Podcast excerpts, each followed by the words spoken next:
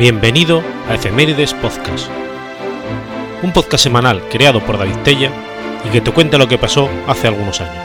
Episodio 289, semana del 28 de junio al 4 de julio.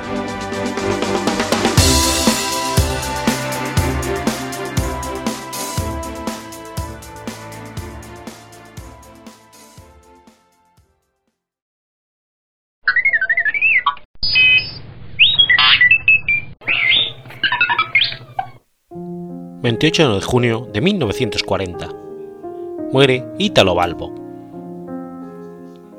Italo Balbo fue un político militar fascista italiano considerado internacionalmente un pionero de la aviación. Ascendido al rango de mariscal del aire, durante la época de la Italia fascista ocupó distintos puestos oficiales, como gobernador general de Libia italiana y comandante en jefe de las fuerzas italianas en el norte de África. Balbo nació en Cartesana, fracción del municipio de Ferrara, el 6 de junio de 1896. Hijo de Camillo, Balbo y Malvina Zufi, ambos maestros de primaria. Después del nacimiento, la familia Balbo se trasladó a Ferrara. En 1911, con 15 años escapó de su casa y se alistó en una expedición militar organizada por Ricotti Garibaldi para liberar a Albania del control turco. No logró participar en la expedición al ser detenido por la policía que avisó a su padre. En 1914 participó en una manifestación intervencionista en Milán a favor de la guerra contra el Imperio Austrohúngaro, donde conoció a Benito Mussolini. Balbo era guardaespaldas de Cesare Battisti durante las manifestaciones realizadas a favor de la guerra.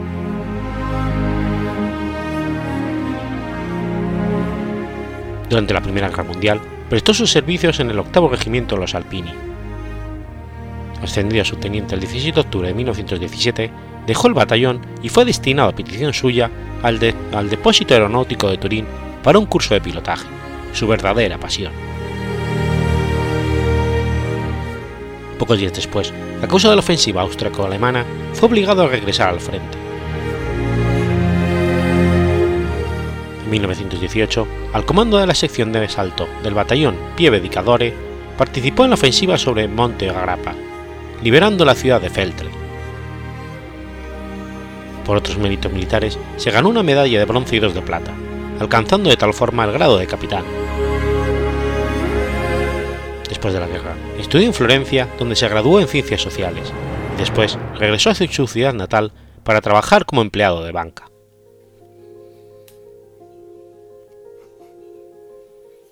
Después de haber sido, en su juventud, un férreo republicano manciniano, además de frecuentador de la logia masónica Gerolamo Savonarola de Ferrara, al finalizar la guerra se adhirió al fascismo y enseguida se convirtió en secretario de la Federación Fascista de Ferrara. Comenzó a organizar cuadros y brigadas formando un grupo propio apodado Celibano, como su bebida favorita. El grupo ponía fin a las huelgas por cuenta de los terratenientes locales a través de expediciones punitivas que golpeaban a los comunistas, socialistas y a las organizaciones campesinas de Porto Maggiore, Rávena, Módena y Bolonia. El grupo una vez llegó a saquear el castillo estense de Ferrara. En febrero de 1922 fue uno de los quadrumviri de la marcha sobre Roma junto a Emilio de Bono, Cesare Maria de Becci Michel Bianchi. En 1923 fue acusado de estar involucrado en el homicidio del párroco antifascista don Giovanni Minzoni, en Argenta, pero fue absuelto de toda acusación. En el 24 se vuelve comandante general de la Milicia Voluntaria para, para la Seguridad Nacional y subsecretario de la Economía Nacional en 1925. El 6 de noviembre de 1926 fue nombrado secretario de Estado de la Aviación y se motivó en organizar a la, recién construida Dirección Aeronáutica. El 19 de agosto de 1928 se convierte en mariscal de las Fuerzas Aéreas y el 12 de septiembre del 29, con solo 33 años, ministro de la Aviación.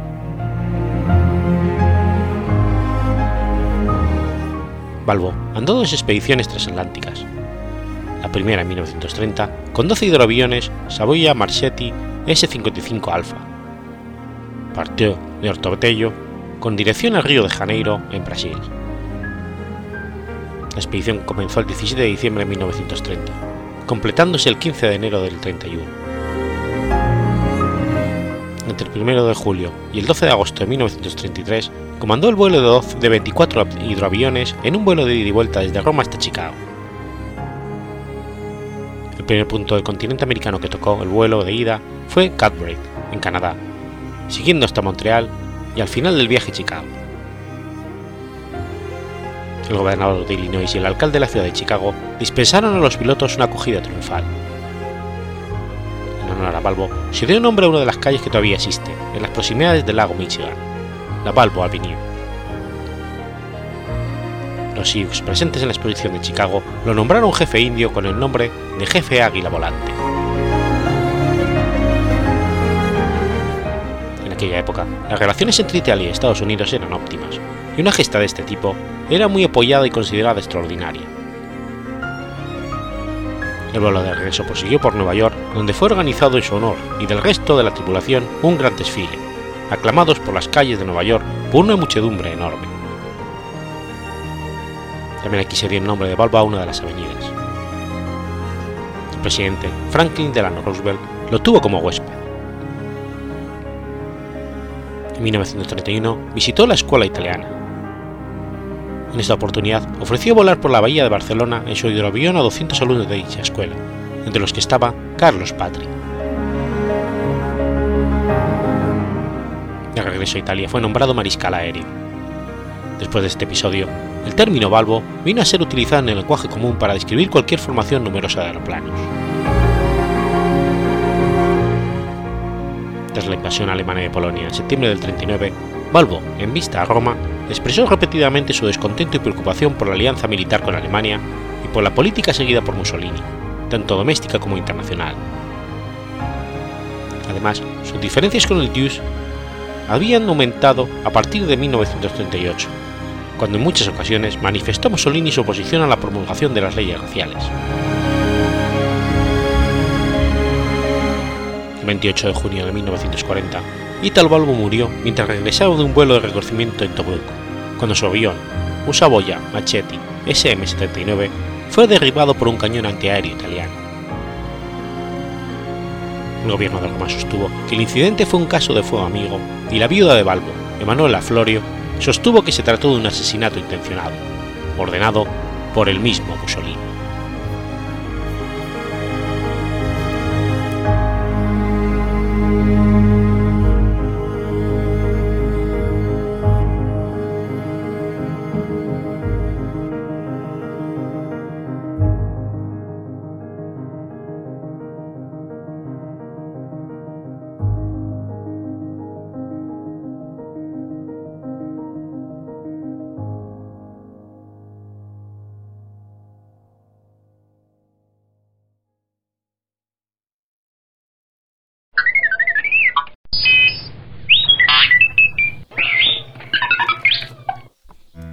29 de junio de 1860.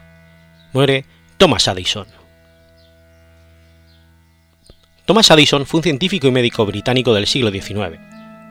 Descubrió varias enfermedades, entre las que se encuentra la enfermedad de Addison y la anemia perniciosa, un padecimiento bromo bromatológico causado por la incapacidad de absorber la vitamina B12. Thomas Addison nació en Longbenton, cerca de Newcastle, upon Tyne, hijo de Sarah y Joseph Addison, un tender y comerciante de harina en, Long Benton. Asistió a la escuela local y más tarde a la Royal Free Grammar School en Newcastle upon Tyne. Aprendió latín de manera tal que tomaba sus notas en dicho idioma y podía hablarlo con fluidez.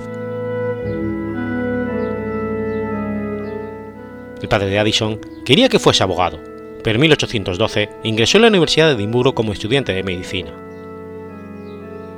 En 1815 se graduó como doctor en medicina con una tesis titulada Disertación médica sobre la sífilis y el mercurio. Addison se mudó de Edimburgo a Londres ese mismo año y comenzó a trabajar como cirujano residente en el Luke Hospital. En esa época fue alumno de Thomas Bateman en un centro público. comenzó una práctica particular de medicina mientras era médico en un pabellón abierto en Carey Street. Bajo la influencia de sus maestros, Addison comenzó a fascinarse con las enfermedades dermatológicas.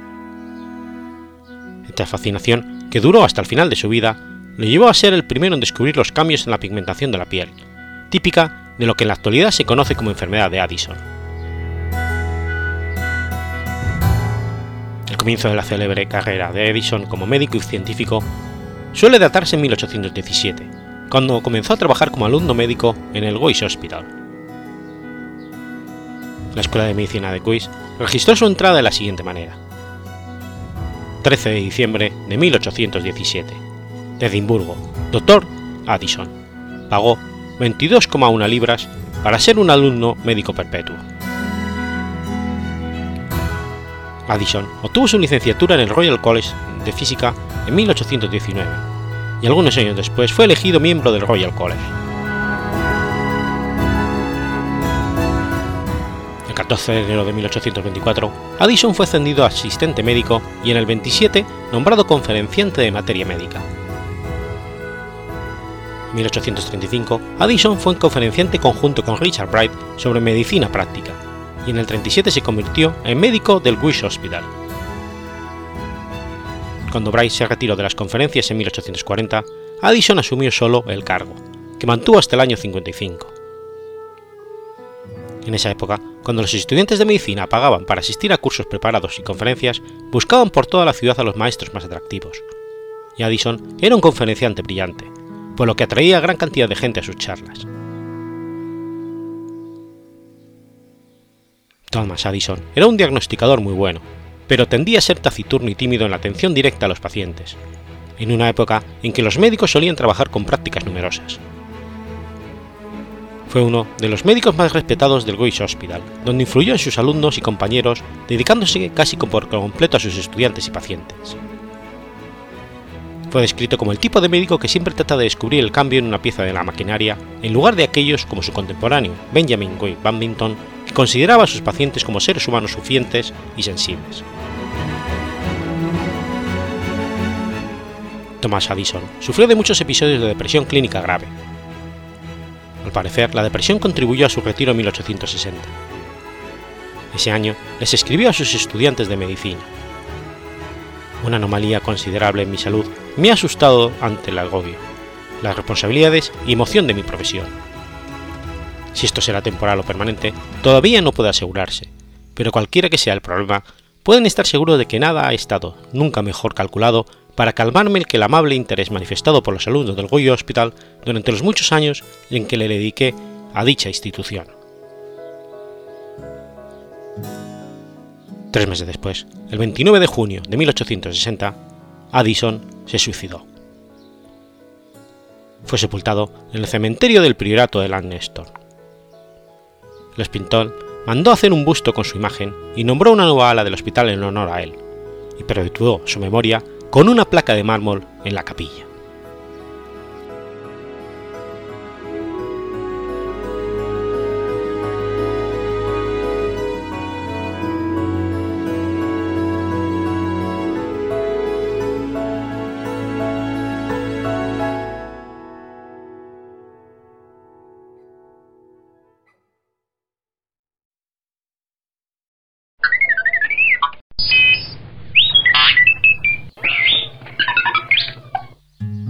30 de junio de 1817. Nace Joseph Dalton Hooker. Joseph Dalton Hooker fue un botánico y explorador británico. Fue el segundo hijo del botánico William Jackson Hooker y María Sarah Turner, hija mayor del banquero Dawson Turner y cuñada del historiador Francis Palgrave. Desde los siete años asistía a las conferencias de su padre en la Universidad de Glasgow, donde era Regius profesor de botánica. Joseph demostró un precoz interés por la distribución de las plantas y por los viajes de exploradores como el del capitán James Cook. La expedición estaba formada por dos barcos, el Erebus y el Terror. Fue el último gran viaje del explorador realizado íntegramente marítimo. Hooker era el más joven de los 128 tripulantes Navegó en el Erebus como ayudante de Robert McCocky, quien además de ser cirujano del barco, tenía la misión de recoger especímenes zoológicos y geológicos. Los barcos zarparon el 30 de septiembre de 1839 y antes de dirigirse a la Antártida visitaron Madeira, Tenerife, Santiago, Isla de Quail en el archipiélago de Cabo Verde, archipiélago de San Pedro y San Pablo, Trinidad al este de Brasil, Santa Elena y al Cabo de Buena Esperanza. Hooker recogió colecciones de plantas en cada punto visitado y durante la travesía las dibujó, así como especímenes de algas y vida marina que eran subidos a bordo por medio de redes. Desde el cabo se dirigieron al Océano Austral. Su primera parada fueron las Islas Crozet, anclando en la isla Poseidón para hacer una entrega de café a los cazadores de focas. Después partieron hacia las Islas Kerguelen, donde pasaron varios días. Joseph identificó 18 plantas, 35 musgos y hepáticas, 25 líquenes y 51 algas, incluyendo algunas que no habían sido descritas por el cirujano William Anderson cuando James Cook visitó el, lugar en 1772. La expedición pasó algún tiempo a Hobart y la tierra de Van Dyne, para continuación trasladarse a las Islas Auckland, a las Islas Campbell y continuar hacia la Antártida para localizar el polo sur magnético. Tras cinco meses en la Antártida, regresaron a Hobart para reabastecerse y zarparon hacia Sydney y las Bay of Island en Nueva Zelanda. Dejaron Nueva Zelanda para regresar a la Antártida y tras pasar 138 días en el mar y una colisión entre el Erebus y el Terror, navegaron hacia las Islas Maldivas, Tierra de Fuego, de vuelta a las Malvinas y por tercera vez a la Antártida expedición hizo una parada en la isla Cockburn y tras partir de la Antártida se detuvieron en el Cabo, Santa Elena e Isla Ascensión. Los barcos regresaron a Inglaterra el 4 de septiembre de 1843. El viaje fue un éxito para Ross, ya que fue el primero en confirmar la existencia del continente austral y cartografiar buena parte de su línea costera. Hawker declinó una cátedra en la Universidad de Glasgow tras su fracaso para obtener una posición académica en la Universidad de Edimburgo, por lo que en sustitución tomó posesión del puesto del botánico en la British Geological Survey en 1846. Comenzó a trabajar en paleobotánica buscando plantas fósiles en los yacimientos carboníferos de Gales. Ese mismo año se comprometió con Frances Henslow, hija del tutor de botánica de Darwin, John Stevens Henslow, pero se le animó a continuar viajando para ganar mayor experiencia en su campo. Se propuso viajar a la India y al Himalaya, y en 1847 su padre le solicitó partir hacia la India con la misión de recoger plantas para el Jardín Botánico de Kew. A su vuelta a Inglaterra, su padre había sido nombrado del director del Real Jardín Botánico de Kew, convirtiéndose en un prominente hombre de ciencia. William Hawker, a través de sus contactos, asegura a su hijo una subvención de 1.000 libras del almirantazgo para sufragar los costes para las láminas ilustradas de su Botany of the Antarctic Voyage, y un salario anual de 200 libras mientras trabajaba en su flora. Flora que sería incluida en la recogida durante los viajes de Cook y Memphis y apoyada por el Museo Británico y las colecciones obtenidas en el Beagle.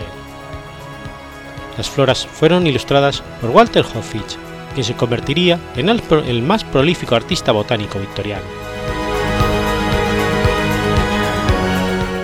Las colecciones de los viajes de Hooker fueron descritas en uno de los dos volúmenes publicados como Flora Antártica. En ella escribió sobre las islas y su papel en la geografía de las plantas, trabajo que le procuró la reputación como sistémico y geógrafo vegetal.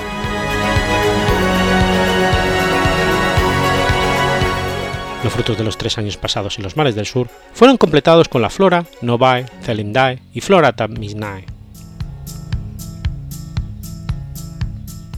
El 11 de noviembre de 1847, Joseph partió de Inglaterra dando inicio a su expedición al Himalaya, la cual duraría tres años y le convertiría en el primer europeo que recopilaba plantas en aquella cordillera. Obtuvo pasaje gratis en la fragata HMS Sidon, que le llevó hasta el Nilo y después continuó viaje por tierra hasta el Suez, donde embarcó hacia la India. El 12 de enero de 1848 desembarcó en Calcuta y continuó a lomos de elefante hasta Mirzapur. Embarcó por el Ganges arriba hasta Siliguri y por tierra de nuevo en Pony hasta Darjeeling, en donde llegó el 16 de, de abril de 1848. Expedición de Hooker se estableció en Darjeeling, donde permaneció junto al naturalista Brian Horton Huston, que le presentó al representante de la Compañía Británica de las Islas Orientales, el Dr. Archibald Campbell. Este negoció la entrada de Hooker en Sikkim, la cual fue finalmente aprobada en 1849, aunque el Rajá le mantuvo prisionero durante algún tiempo. Mientras tanto, Hooker escribía a Darwin relatándole los hábitos de los animales de la India y recopilaba, y recopilaba plantas en Bengal. Hizo algunas exploraciones junto con Charles Byrne, residente en la zona, a lo largo del río Ranget, hasta su propia confluencia con la Tista y el pico de Tonglu, en la cordillera de Singalilla, en la frontera con Nepal.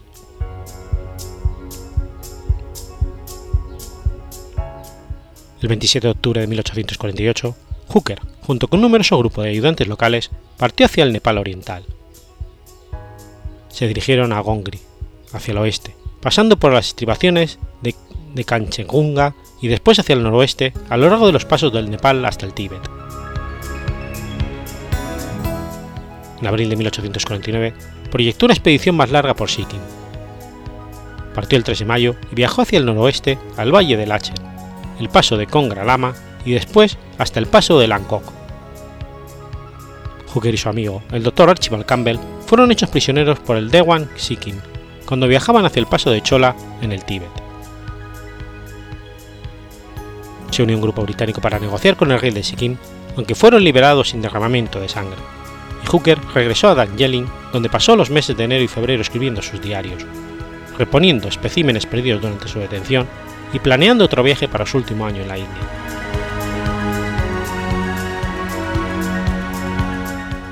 Con poco entusiasmo para volver a Sikkim y desmotivado para viajar a Bhutan Hooker, decidió hacer su última expedición al Himalaya, a Shillel y a las montañas Kashi en Assam. Le acompañó Thomas Thompson, un compañero de estudios de la Universidad de Glasgow. Partieron de Darjeeling el 1 de mayo de 1850, navegando hasta la bahía de Bengala y viajando por tierra en elefante hasta las montañas Kashi, estableciendo su cuartel general en Churra donde permanecieron hasta el 9 de diciembre, fecha en la que iniciaron el viaje de vuelta a Inglaterra.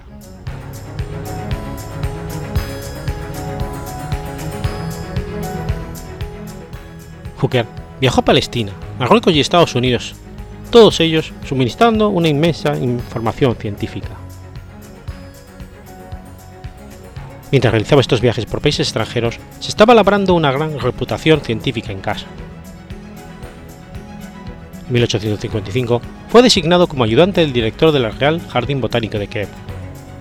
Y en 1865 sucedió a su padre como director, puesto que ocupó durante 20 años.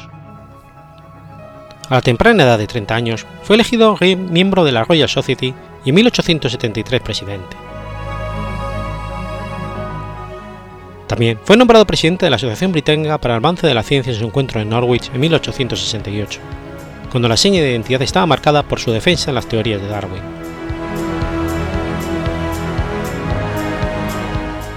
El 10 de diciembre de 1911, Joseph Hooker murió mientras dormía tras una corta y aparentemente poco importante indisposición. El Deán y el Cabildo de la Catedral de Westminster ofrecieron una tumba en la nave junto a la de Darwin, pero insistieron en que el cuerpo fuera antes incinerado. Su viuda, Yaxi, declinó la oferta y Hooker fue enterrado, como era su deseo, junto a su padre en el cementerio de Santa Ana en Kew Green, a corta distancia de los Reales Jardines Botánicos de Kew.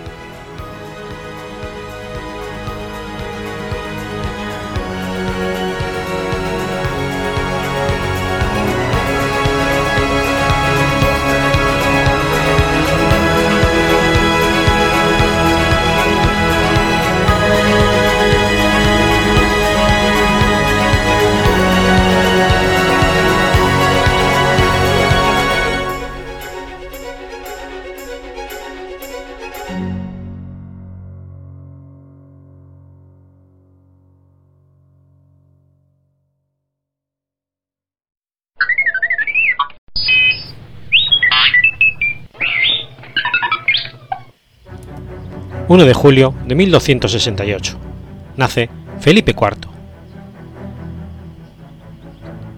Felipe IV de Francia, llamado Felipe el Hermoso, fue rey de Francia y de Navarra.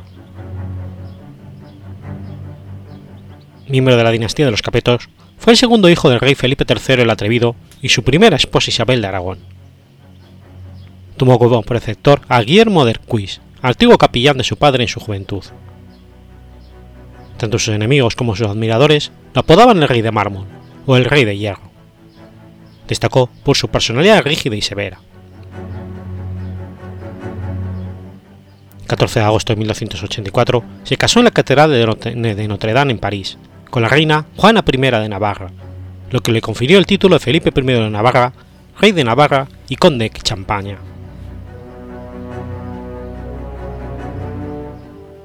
Desde el principio del reinado de Felipe el Hermoso, se habían producido conflictos entre los señores eclesiásticos y los oficiales reales por el ejercicio de todo tipo de derechos sobre los hombres y las tierras, que en general se resolvieron en favor de la jurisdicción real, a pesar de las protestas de los obispos y del Papa. El nuevo Papa Bonifacio VIII, elegido el día de Nochebuena de 1294, se propuso hacer valer su plenitud, su plenitudo potestatis sobre los reyes y en 1296 promulgó la epístola decretal o bula clericis laicos en la que prohibía a los soberanos cualquier exacción fiscal sobre el clero sin autorización pontificia, bajo pena de excomunión. La bula papal provocó un breve periodo de tensión con el rey Felipe que pronto se solucionó mediante un compromiso. Bonifacio VIII, que entonces tenía otras preocupaciones como los conflictos con los aragoneses de Sicilia y los de Colonna, se encontraba en una penuria y cedió pronto. Las bulas Romana Mater y Etsi de Statu hicieron que el rey ganara la causa.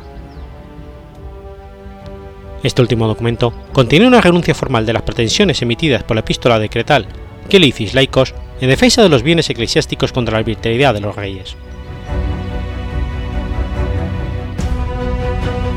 A finales de verano de 1301, la detención del obispo de Pamiers, Bernard Chasset, por orden del rey bajo la acusación de traición, desencadena un gravísimo conflicto con el Papa Bonifacio VIII, porque la detención constituía una clara violación de los privilegios eclesiásticos, ya que únicamente el Papa podía juzgar a un obispo. El motivo del arresto fue forzar una solución del conflicto para la jurisdicción de Pamers que enfrentaba al conde de Foix, que tenía el apoyo del rey, y la Iglesia que contaba con la intervención del Papa que había puesto esa diócesis bajo su protección directa. Sin embargo, el objetivo último tenía mucho más calado, pues pretendía arrancar a Bonifacio VIII el reconocimiento y la jurisdicción suprema del rey sobre todos sus súbditos, incluidos los miembros de la alta jerarquía eclesiástica, es decir, un reconocimiento de la superioridad absoluta del rey sobre el papa en el interior de su reino. El 24 de octubre, en Senlis, ante Felipe y su consejo, se presentaron los cargos contra el obispo, cuya gravedad, según el rey, justificaban su intervención. Seiset habría intentado arrastrar al conde de Foix en un, en un complot dirigido al levantamiento de Languedoc contra el rey. Además, habría difundido una falsa profecía de que San Luis, rey de Francia, según la cual la dinastía de los Capeto perdería en el reino bajo el reinado de su nieto. Sin embargo, las actas del proceso no muestran ninguna prueba que acredite estas acusaciones. Unos días más tarde, el consejero real y célebre legista Guillermo de Nogaret envía una carta a Bonifacio VIII para justificar la actuación del rey. En ella amplía la acusación de traidor al hereje. Así, el rebelde contra el rey se convertía también en rebelde contra Dios.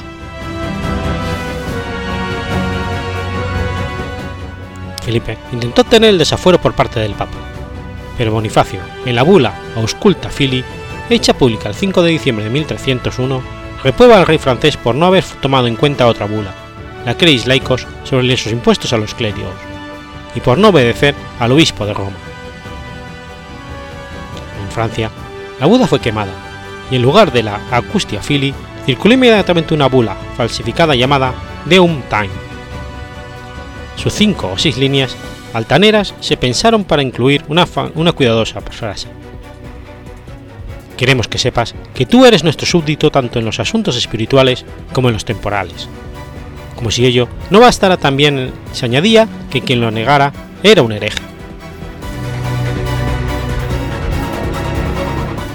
Bonifacio VIII convoca a los obispos franceses a Roma para juzgar al rey Felipe, culpable de unos abusos inauditos contra la Iglesia.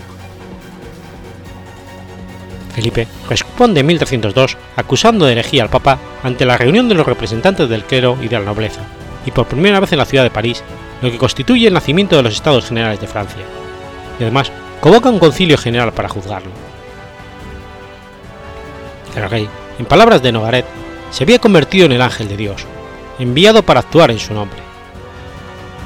Esta concepción pontifical del poder del rey volverá a aparecer amplificada en 1307 en el proceso contra los templarios, durante el cual Felipe es definido como el ministro de Dios y campeón de la fe, al que incumbe la defensa de la Iglesia, de la cual el rey debía rendir cuentas a Dios.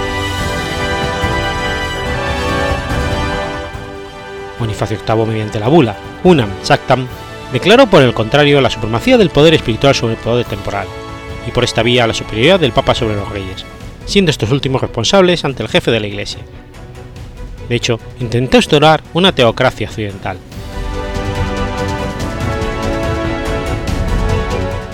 Los legistas falsificaron la bula para volverla injuriosa contra el poder civil y contra Francia. Contra el apoyo de la población y de los eclesiásticos, el rey envió a su consejo y futuro guardasellos el caballero Guillermo de Nogaret con una pequeña escolta armada a Italia, al objeto de arrestar al Papa y hacerlo juzgar por un concilio. Nogaret se reunió con un enemigo personal de Bonifacio VIII, Esciarra de Colonna, miembro de la nobleza romana, quien le señaló que el Papa se refugiaba en Anagni en Italia. Nogaret y Colonna llegaron a Anagni y encontraron al Papa solo en la gran sala del Palacio Episcopal, abandonado por sus partidarios. El anciano hombre de 68 años estaba sentado sobre un escaño alto, vestido como de ceremonia, y no reaccionó a la irrupción de la tropa armada. Al ver aproximarse a Guillermo de Nogaret y a Sierra Colonna, inclinó levemente la cabeza y declaró: He aquí mi cabeza, he aquí mi tiara. Moriré, es cierto, pero moriré siendo papa. Guillermo de Nogaret retrocedió impresionado, mientras que Sierra Colonna, en su odio hacia Bonifacio VIII, avanzó insolente y le dio un cachetazo con, con su manopla de hierro. Con la violencia del golpe, el anciano cayó estrepitosamente al suelo. Poco después, la población de la ciudad, avergonzada de haber abandonado al Papa, se dirigió al palacio y detuvo a los franceses. Pero era demasiado tarde. La violencia de la que había sido víctima había quebrado definitivamente la razón de Bonifacio VIII. El Papa murió un mes más tarde sin reconocer a sus parientes y rehusando la extremunción.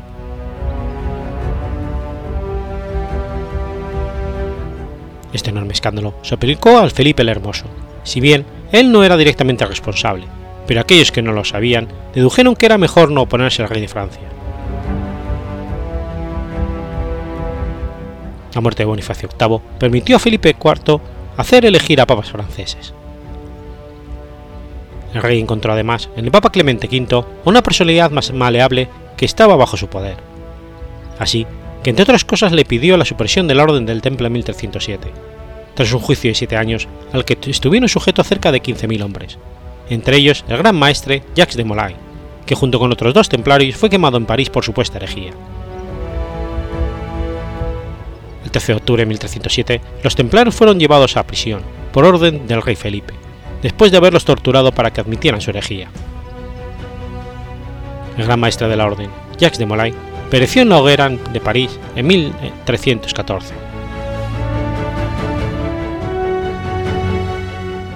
Felipe IV mantuvo su interés expansivo hacia el oeste, hacia las regiones de habla francesa al este del río Saona. El conde Otón IV de Borgoña pidió ayuda al rey francés para sacudirse de los lazos con el imperio que los reyes Rodolfo I de Habsburgo y Adolfo de Nassau hacían imponer. El 2 de marzo de 1295, el rey francés obtuvo un tratado con el conde de Borgoña, por el que se acordó el compromiso matrimonial de Juana, hija del conde de Borgoña, con un hijo del rey de Francia, que sería Felipe el Largo, y aportaría como dote el condado de Borgoña. La guerra civil comenzó en el condado. El rey de los romanos salió con el rey inglés para asegurar los derechos imperiales en el condado. Sin embargo, el dinero francés hizo al rey alemán romper la alianza con Inglaterra y retirarse del conflicto con Francia. El rey Felipe IV de Francia intervino en el condado y en 1297 asumió el control del territorio. La boda de Juana de Borgoña se llevó a cabo con Felipe el Largo y tuvo lugar en 1307. Pero en 1318, siendo rey, confirmó a Juana la posesión hereditaria del condado, una vez fallecido su hijo varón.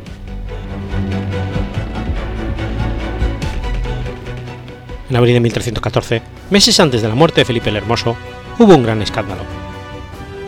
Margarita de Borgoña, señora de Luis X de Francia, ya rey de Navarra, y Blanca de Borgoña, mujer de Carlos, fueron denunciadas por Isabel de Francia, hija de Felipe el Hermoso y reina de Inglaterra.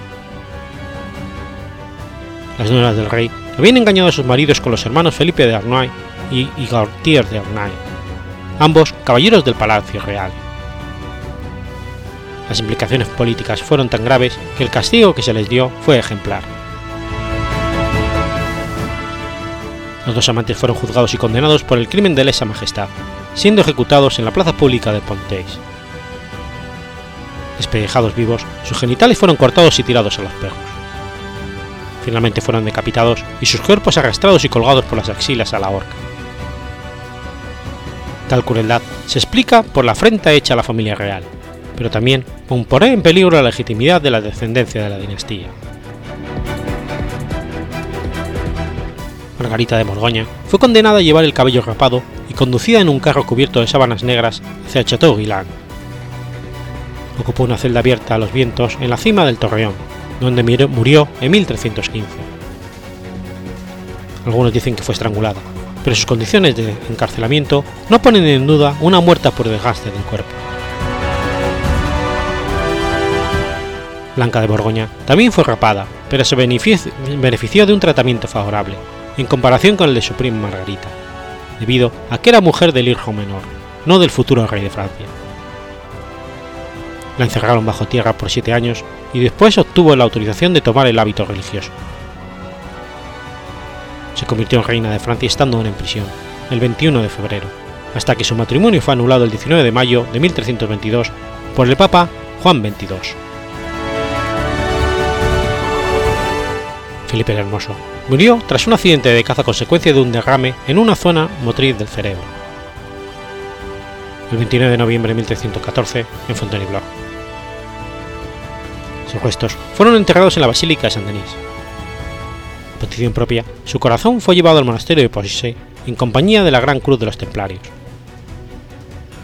Su sepultura, como la de otros príncipes dignitarios que reposaban en ese lugar, fue profanada por los revolucionarios en 1793.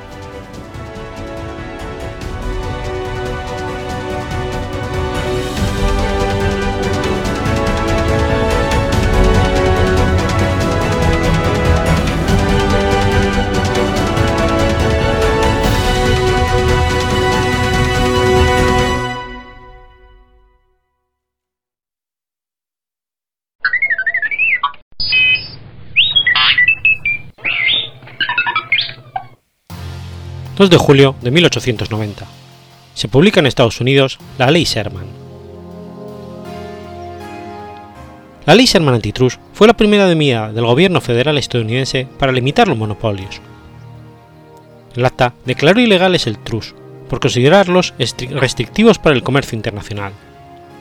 Fue creada por el senador estadounidense de Ohio, John Sherman, y aprobada por el presidente Benjamin Harrison. Esta ley prohíbe ciertas actividades de negocios que el gobierno federal declara como actos de anticompetencia y requiere de investigación para perseguir empresas grandes con poder en el mercado. Pretende prevenir el incremento artificial de precios restringiendo el intercambio o el material. El monopolio inocente es perfectamente legal, pero actos por parte de un monopolista para preservar artificialmente ese estatus o viles contratos para crear un monopolio no lo son.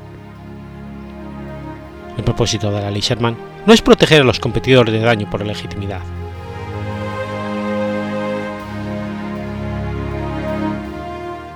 La ley fue creada en Estados Unidos en el año 1890 por John Sherman, con el objeto de prohibir la creación de monopolios dentro del comercio estadounidense, al igual que impedir la fusión de compañías o el conspirar para restringir la competencia. Ley Sherman declara ilegal todo contrato, combinación y conspiración que limite irrazonablemente el comercio interestatal o extranjero. Esto incluye acuerdos entre competidores para fijar precios, arreglar licitaciones y repartirse clientes. La ley también declara ilegal la monopolización de cualquier parte del comercio interestatal. El monopolio ilegal existe cuando solo una empresa controla el mercado respecto a un producto o servicio, y ha obtenido ese poder de mercado no porque su producto o servicio es superior a otros, sino al suprimir la competencia con conducta anticompetitiva. La ley no se viola simplemente cuando la competencia enérgica de una empresa y precios más bajos le quitan ventas a competidores menos eficientes. Existen antecedentes en donde la regulación contiene privilegios de un monopolio. La ley Sherman no pretendió proteger la competencia, era una ley de ideales proteccionistas para defender a los negocios pequeños y menos eficientes en contra de competidores más grandes.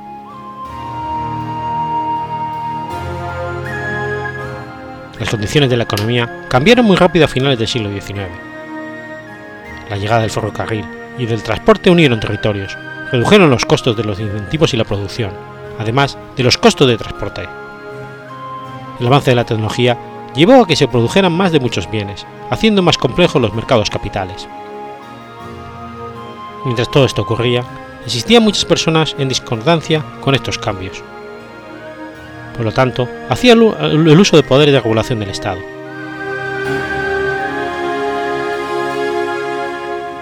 Las violaciones de la ley Sherman asociadas a acuerdos entre competidores suelen castigarse con delitos penales mayores. Solo el Departamento de Justicia, de Justicia tiene poder para entablar enjuiciamientos penales bajo la ley Sherman. Para delitos cometidos antes del 22 de junio de 2004, se puede multar a violadores individuales de hasta 350.000 dólares, y los mismos pueden ser sentenciados hasta tres años de prisión federal por cada delito, y se puede multar a las empresas en hasta 10 millones de dólares por cada delito. Para delitos cometidos a partir del 22 de junio de 2004, inclusive, se puede multar a violadores individuales en hasta un millón de dólares y los mismos pueden ser sentenciados hasta 10 años de prisión federal por cada delito, y se puede multar a las empresas con hasta 100 millones de dólares por cada ello. Bajo algunas circunstancias, las multas máximas pueden ser aún superiores a los máximos de la ley Sherman, hasta el doble de las ganancias o pérdidas en cuestión.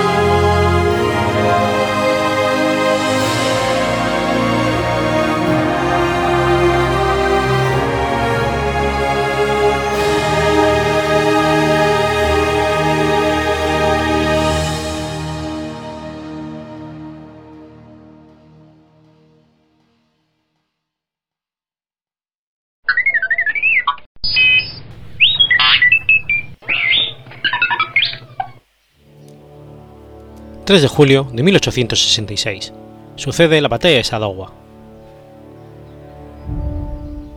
La batalla de Sadowa, librada en el marco de la Guerra de los Siete Semanas, permitió un avance considerable en el proceso de la unificación alemana, consolidando la hegemonía prusiana dentro de los estados alemanes en detrimento del imperio austriaco.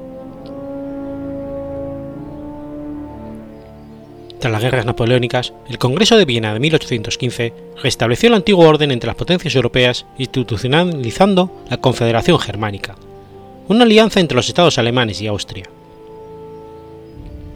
El origen de la guerra austro-prusiana está en las crecientes tensiones entre las dos grandes potencias alemanas en cuanto a la dominación de la Confederación. Asimismo, esta batalla puso de manifiesto la revolución táctica, tras la adopción del fusil de cerrojo. La paciencia de fuego de la infantería acabó con la carga de bayoneta y el choque frontal preconizados en el siglo XVII. El ejército imperial austriaco, que contaba con 528.000 soldados, estaba listo para el combate en 1866, pero casi una cuarta parte de esos hombres debían quedarse a defender Austria y Hungría. La multiplicidad de frentes propicia por la hostilidad italiana hizo necesario repartir los 10 cuerpos de infantería y las 5 divisiones de caballería en un ejército del norte, de 238 hombres, confinados al general Benedek, y un ejército al sur, formado por 74.000 agrupados en tres cuerpos y dirigido por el archiduque Alberto. Por su parte, Prusia disponía de 320.000 hombres, de los que una décima parte eran caballería, repartidos en cuatro ejércitos, formando la Guardia un cuerpo de reserva estratégico. Al sumarse a las fuerzas de Hannover, Hesse y Baviera al ejército imperial austriaco, las fuerzas que se encontraban en Bohemia eran similares. Sin embargo, la efectividad de las tropas no era comparable. Aunque los austríacos habían modernizado la artillería, su falta de recursos e inmovilismo táctico les hizo desdeñar adoptar innovaciones tácticas que acabaron siendo decisivas. No ocurría lo mismo con Prusia. Su Estado Mayor, bajo la dirección del general Helmut von Molk y con el apoyo del rey Guillermo I y su canciller Otto von Bismarck, había aumentado la eficacia del ejército. La mitad de los soldados contaban con fusiles de cerrojo Dreise con una cadencia de tiro muy superior a la que utilizaban la otra mitad, que eran fusiles de bancarga Lorentz. Este tipo de fusiles anticuado era precisamente el que usaba en la totalidad del ejército austriaco. Las maniobras militares eran frecuentes en el ejército prusiano, que las realizaba cada año para que los mandos se entrenaran en el empleo de grandes unidades. En cambio, el ejército imperial austriaco se contentaba con desfiles y ejercicios de regimiento. Las opciones tácticas de cada uno de los estados mayores reflejaban las consecuencias de esta situación. Los generales austriacos estaban convencidos de que solo se lograría la victoria con arriesgados ataques a bayoneta calada. Contra este ataque, la rapidez de tiro de los fusiles de cerrojo prusianos hacía estragos, y también existía una superioridad evidente de los mandos prusianos frente a los austriacos. el emperador austriaco, entregó el mando al brillante general Magid Ludwig von Derek, que aceptó los regañadientes, consciente de su inexperiencia contra los prusianos como en el conocimiento de Bohemia, donde tendría lugar el choque, Sadowa y el Elba con la fortaleza de Königsberg en la otra orilla. Las fuerzas prusianas se dividieron en dos ejércitos. El segundo, al mando del príncipe Federico, y con órdenes de atacar al centro, se hallaba aún lejos cuando von Molk cometió el error de enfrentarse a los austriacos. Molk esperaba encontrarlos al otro lado del Elba, y en cambio se los topó de frente al hacer avanzar al segundo ejército. La derecha austriaca estaba formada por los cuerpos dirigidos por los condes austriacos von Thun y von Festec, que lejos de aceptar su inactividad y las órdenes de un húngaro, decidieron avanzar, dejando al descubierto el flanco. En esa zona boscosa fueron diezmados, aunque también fue la séptima división prusiana que les hizo frente, sabedora que de ceder caerían al centro. Tomada la posición de tan alto coste, los estracos debieron retroceder ante la llegada in extremis del primer ejército del príncipe heredero por el flanco austriaco. Mientras, el centro fue tomado, perdido y vuelto a tomar por los prusianos. A Benedek solamente le quedó emplear la caballería para cubrir una retirada a través de los puentes sobre el Elba, habiendo perdido 44.000 hombres. La batalla de Sadowa fue decisiva en la guerra austriaco-prusiana. Tres semanas después se firmó el armisticio en Praga. Proporcionó una gran oportunidad a los estadistas prusianos para desbrozar el camino hacia la unificación alemana, en particular con la pequeña Alemania, con la consecuente fundación de la Confederación Alemana del Norte.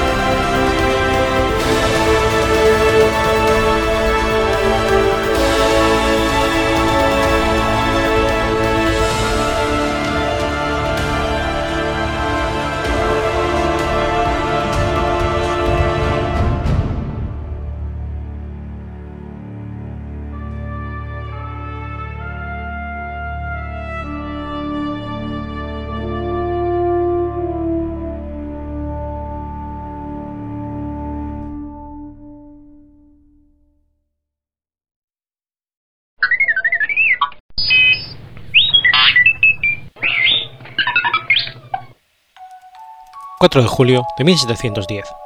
Muere Pablo Presbere. Pablo Presbere fue un rey indígena de la comunidad de Suinse, en Costa Rica. Se le recuerda porque fue el jefe indígena que lideró la insurrección aborigen de Tierra Adentro contra las autoridades españolas el 29 de septiembre de 1709, en el transcurso de la cual fueron asesinados varios frailes y soldados y la mujer de uno de estos, y se incendiaron 14 templos erigidos por los misioneros. En la rebelión lo apoyaron todos los indígenas de Costa Rica desde el centro Chirripó hasta la isla Tojar, en la bahía del Almirante, Panamá, con excepción de los viceitas, y permitió a los aborígenes recobrar el control del territorio de Talamanca, que se convirtió en zona de refugio durante la época colonial de Costa Rica.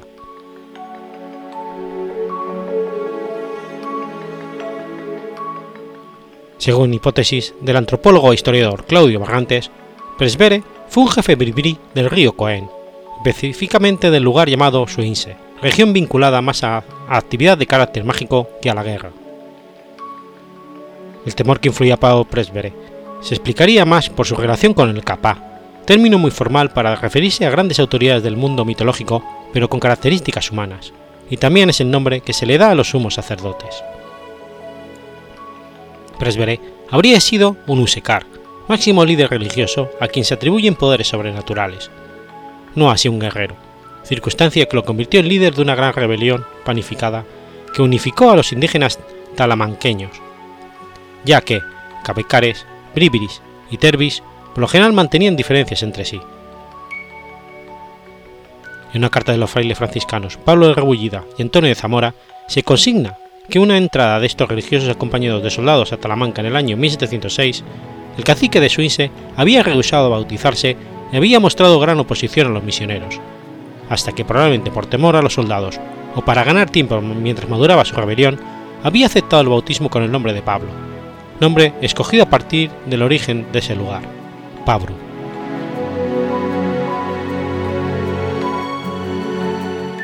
Pablo Presbere asalta el pueblo de San Bartolomé de Urinama, en Cartago. Presbere los otros líderes indígenas fueron sometidos a juicio por el gobernador Lorenzo Antonio de Granda y Balbín. En el juicio, Presbere no admite ninguna responsabilidad en la sublevación y afirma que se halla en otro pueblo cuando ocurran los hechos se negó a delatar a ninguno de sus compañeros de lucha. Por el contrario, los demás indígenas procesados con él lo señalaron como caudillo de la insurrección. Los documentos se consignan su comportamiento altivo. Dio su testimonio en su lengua nativa, el labribrí, pues no hablaba español. Como justificación de la rebelión, dijo que había sido informado que los frailes escribían cartas pidiendo soldados para sacar a los indígenas de sus pueblos. el 1 de julio de 1710, Presbere fue sentenciado a morir arcabuceado, ya que Costa Rica no contaba con verdugo para aplicar la cruel muerte típica de época colonial llamada garroteville, la cual consistía en que el preso se le sentaba en una silla para aplicarle un torniquete en el cuello al cual se le daba vueltas lentamente. Se le atribuyó el cargo de rebeldía al rey. La sentencia dice así. Fallo que de condenar al dicho Pablo Presbere por lo que contra él está probado, sin embargo, de la negativa que tiene hecha en su confesión, que sea sacado del cuarto donde lo tengo preso y puesto sobre una bestia de enjalma y llevado por las calles públicas de esta ciudad con voz de pregonero que diga declare su delito, y extramuros de ellas, arrimado a un palo, vendado los ojos, ad modum, deli, sea arcabuceado, atento a no haber en ella verdugo que sepa dar garrote y luego que se ha muerto, le sea cortada la cabeza y puesta en alto, que todos la vean en dicho palo. La ejecución de Pablo Presbere se efectuó el 4 de julio de 1710. Tenía aproximadamente 40 años de edad. Tras la insurrección de Pablo Presbere, los indígenas de Talamanca reforzaron su identidad y dominio en ese territorio, incrementando su función como zona de refugio para los aborígenes que lograban escapar al dominio español. En cierta forma, esto permitió la subsistencia de las tradiciones, identidad e idioma de estas culturas hasta nuestros días. La rebelión de Presbre se sigue considerando como la máxima acción de protesta del indígena talamanqueño ante el sometimiento español. O con la captura de 700 indígenas desde el punto de vista de estos, la rebelión fue un éxito, ya que los españoles tuvieron que abandonar la región del Caribe Sur como consecuencia de la misma, lo que permitió a Talamanca recuperar su independencia y soberanía. El nombre de Presbere quedó grabado en la memoria colectiva de los indígenas talamanqueños como símbolo de la resistencia ante los invasores foráneos.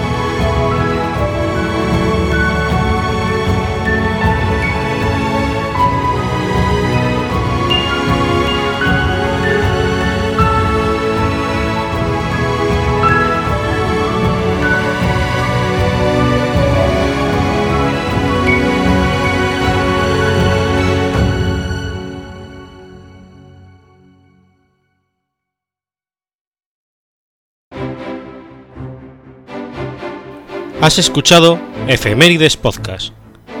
Si quieres ponerte en contacto conmigo, puedes hacerlo por Twitter a la cuenta arroba efemeridespod o mi cuenta personal, arroba telladavid, o por correo electrónico a la dirección efemeridespod.gmail.com. También puedes visitar la página web efemeridespodcast.es. Y recuerda que puedes suscribirte por iTunes y por iBox, y tienes un episodio nuevo cada lunes.